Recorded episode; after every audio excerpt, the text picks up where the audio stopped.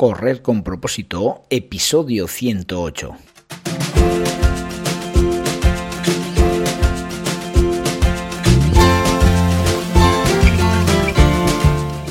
Amigos y amigas que me estáis escuchando, bienvenidos y bienvenidas a Correr con propósito, el programa, el podcast en el que hablamos de todos esos atletas, entrenamientos, competiciones y noticias del mundillo del corredor, del corredor popular, de las zapatillas que te vas a calzar, de los pulsómetros que debes llevar, de los ritmos que te gustaría marcar, de todo lo que a ti te gustaría hablar, con tal que sea de correr.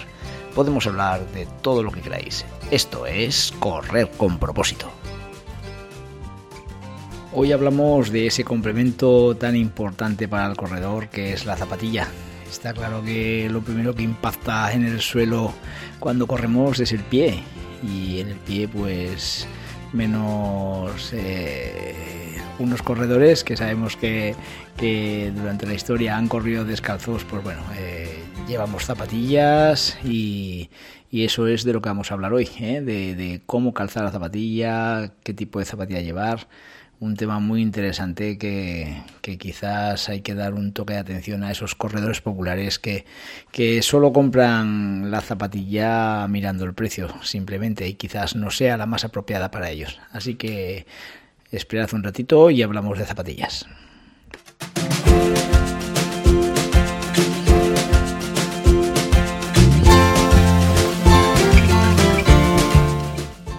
Hoy es martes, día 20 de septiembre y este programa tiene una dedicación muy especial, ya que se lo quiero dedicar a mi atleta Ángel del grupo de iniciación al atletismo de Rincón de Soto.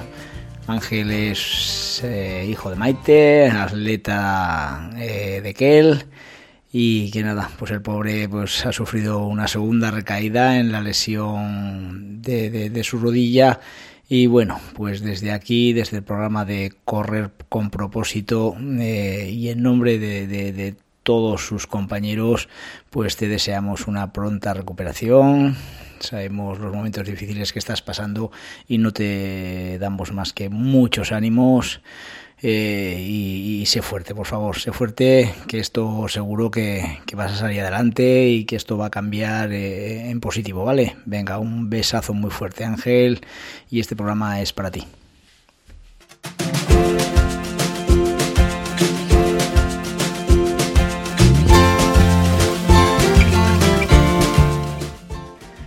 Hacemos un recordatorio de las próximas carreras eh, que mis atletas de propósito saludable van a estar presentes en ellas por, su cercanía y, para que daros un toque de atención a todos esos que tenéis dudas de dónde correr para que ya las vayáis marcando en vuestra agenda. La primera de todas, sin duda alguna, la que tenemos el domingo, día 25 de septiembre, eh, segunda de las pruebas de la ruta jacobea, es la vuelta al faro rincón de Soto.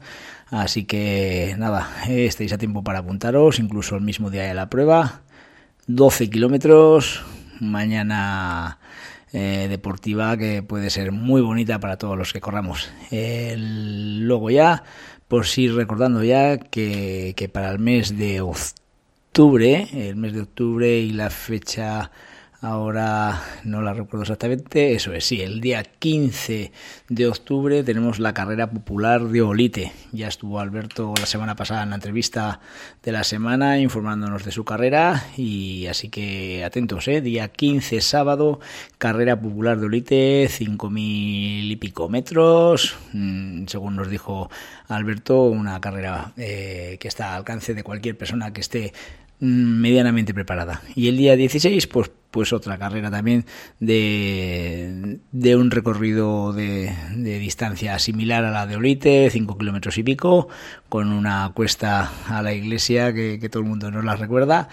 que pues nada, en Andosilla, día 16, carrera popular, que nuestros amigos de Andosilla están deseosos de que vayáis a correrla. Y por cierto, eh, tengo apalabrado ya con el presidente del Cruz Atlético Andosilla para, para realizarle una entrevista y posiblemente esta semana lo tendremos con nosotros.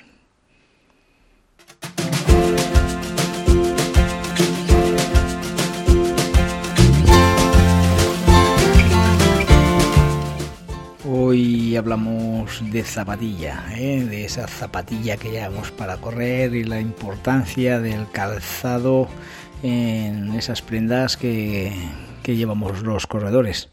Eh, la importancia de la zapatilla que debo llevar para correr es mucho mayor de lo que podemos pensar.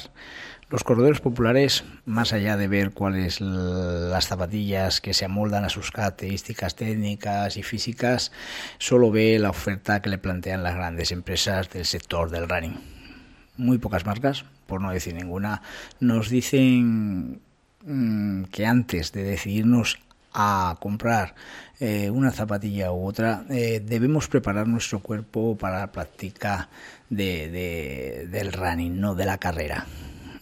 Eh, las grandes marcas tampoco te dicen que utilicemos una zapatilla que cumpla unas mínimas condiciones de zapatilla ideal y que no sea esa gama top que venden y que es la mejor para realizar las, las marcas personales. En muchas ocasiones parece que si no llevas eh, la máscara eh, no vas a poder correr en condiciones, ¿no?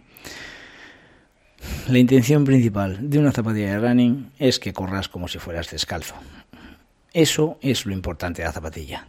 Prácticamente, si no sentimos que llevamos zapatillas, será la mejor sensación que podemos tener. Independientemente de las cualidades físicas de cada persona, poco a poco los corredores van incluyendo en sus entrenamientos ejercicios de técnica de carrera para adquirir la mejor biomecánica posible. Eh, todo el mundo no tiene el cuerpo ideal para lanzarse a correr. Dentro de las posibilidades que tenemos con el cuerpito que, Dios nos da, pues debemos moldearlo lo más posible a, una mejor biomecánica antes de empezar a correr. Mi pensamiento es que la sociedad actual cada vez es más cobodona. Quiere conseguir sus objetivos mejor ayer que hoy. Todos los días vemos a gente corriendo con sobrepeso excesivo, una técnica de carrera horrorosa. Y ellos no tienen la culpa. Quizás nadie les ha explicado cómo deben hacerlo, pero la solución que le dan las grandes marcas del running creo que no es la ideal.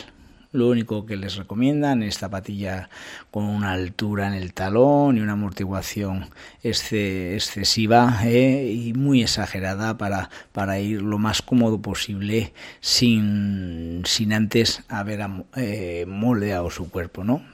Y la pregunta es, ¿se soluciona así el problema? Pues rotundamente te digo que no. ¿eh? Tienes que dar importancia a la zapatilla, pero más a tu entrenamiento. El problema sigue existiendo y lo único que, se consigue eh, actualmente es que el atleta pueda suplir ese trabajo de técnica de carrera por la garantía de estar protegido frente a sus miles de impactos en el suelo.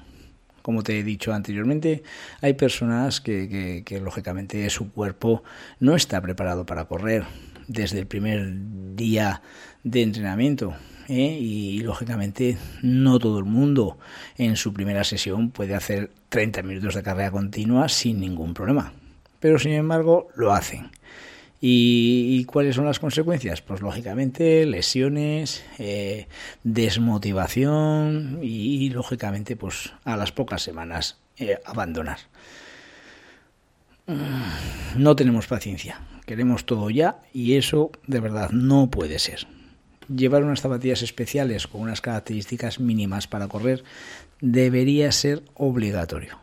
Pero la evolución de tu zapatilla perfecta, eh, en lugar de ir, eh, de, ir acompañada de tus, de, tus sesiones de trabajo, no lo hacemos así y nos ponemos la zapatilla más para cubrir eh, esos problemas de, nuestra biomecánica que, para cubrir eh, esas deficiencias que actualmente tenemos con nuestra pisada.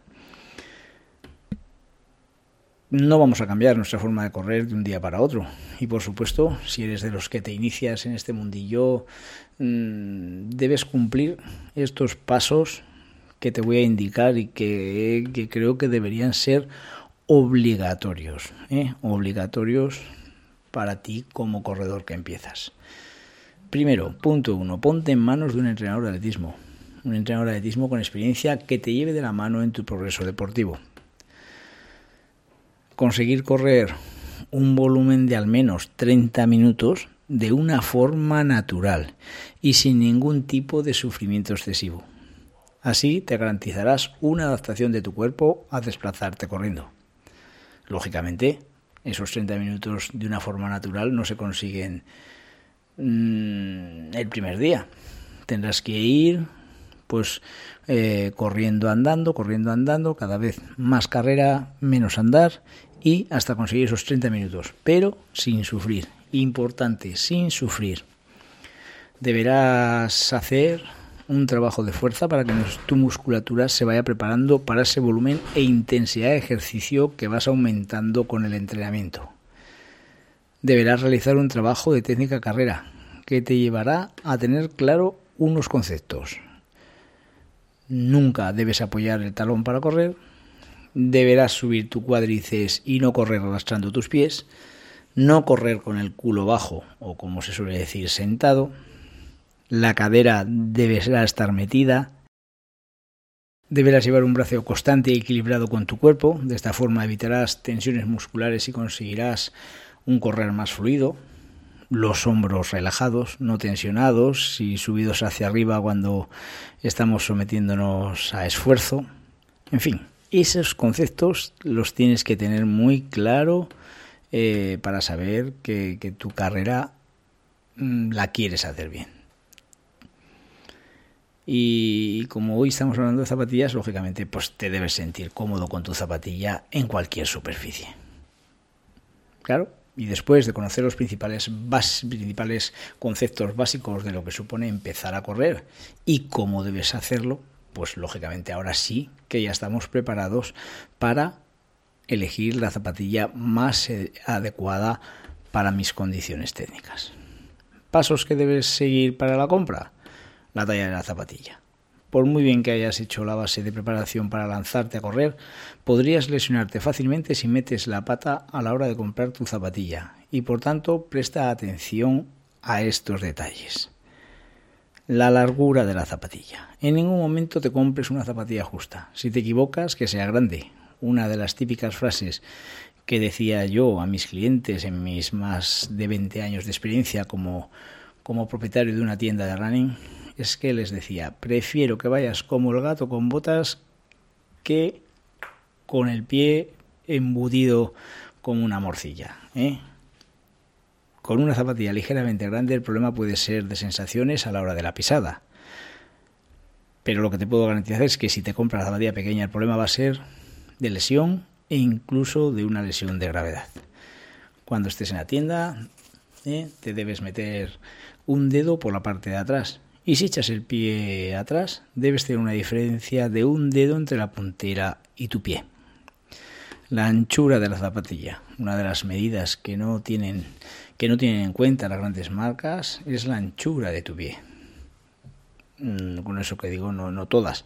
New Balance en concreto es la pionera y de las pocas marcas que cuida mucho esta condición. Lo que pasa que luego, lógicamente, la distribución en cada país es la que es y lógicamente se, se, los, las anchuras se, se obvian en muchas ocasiones.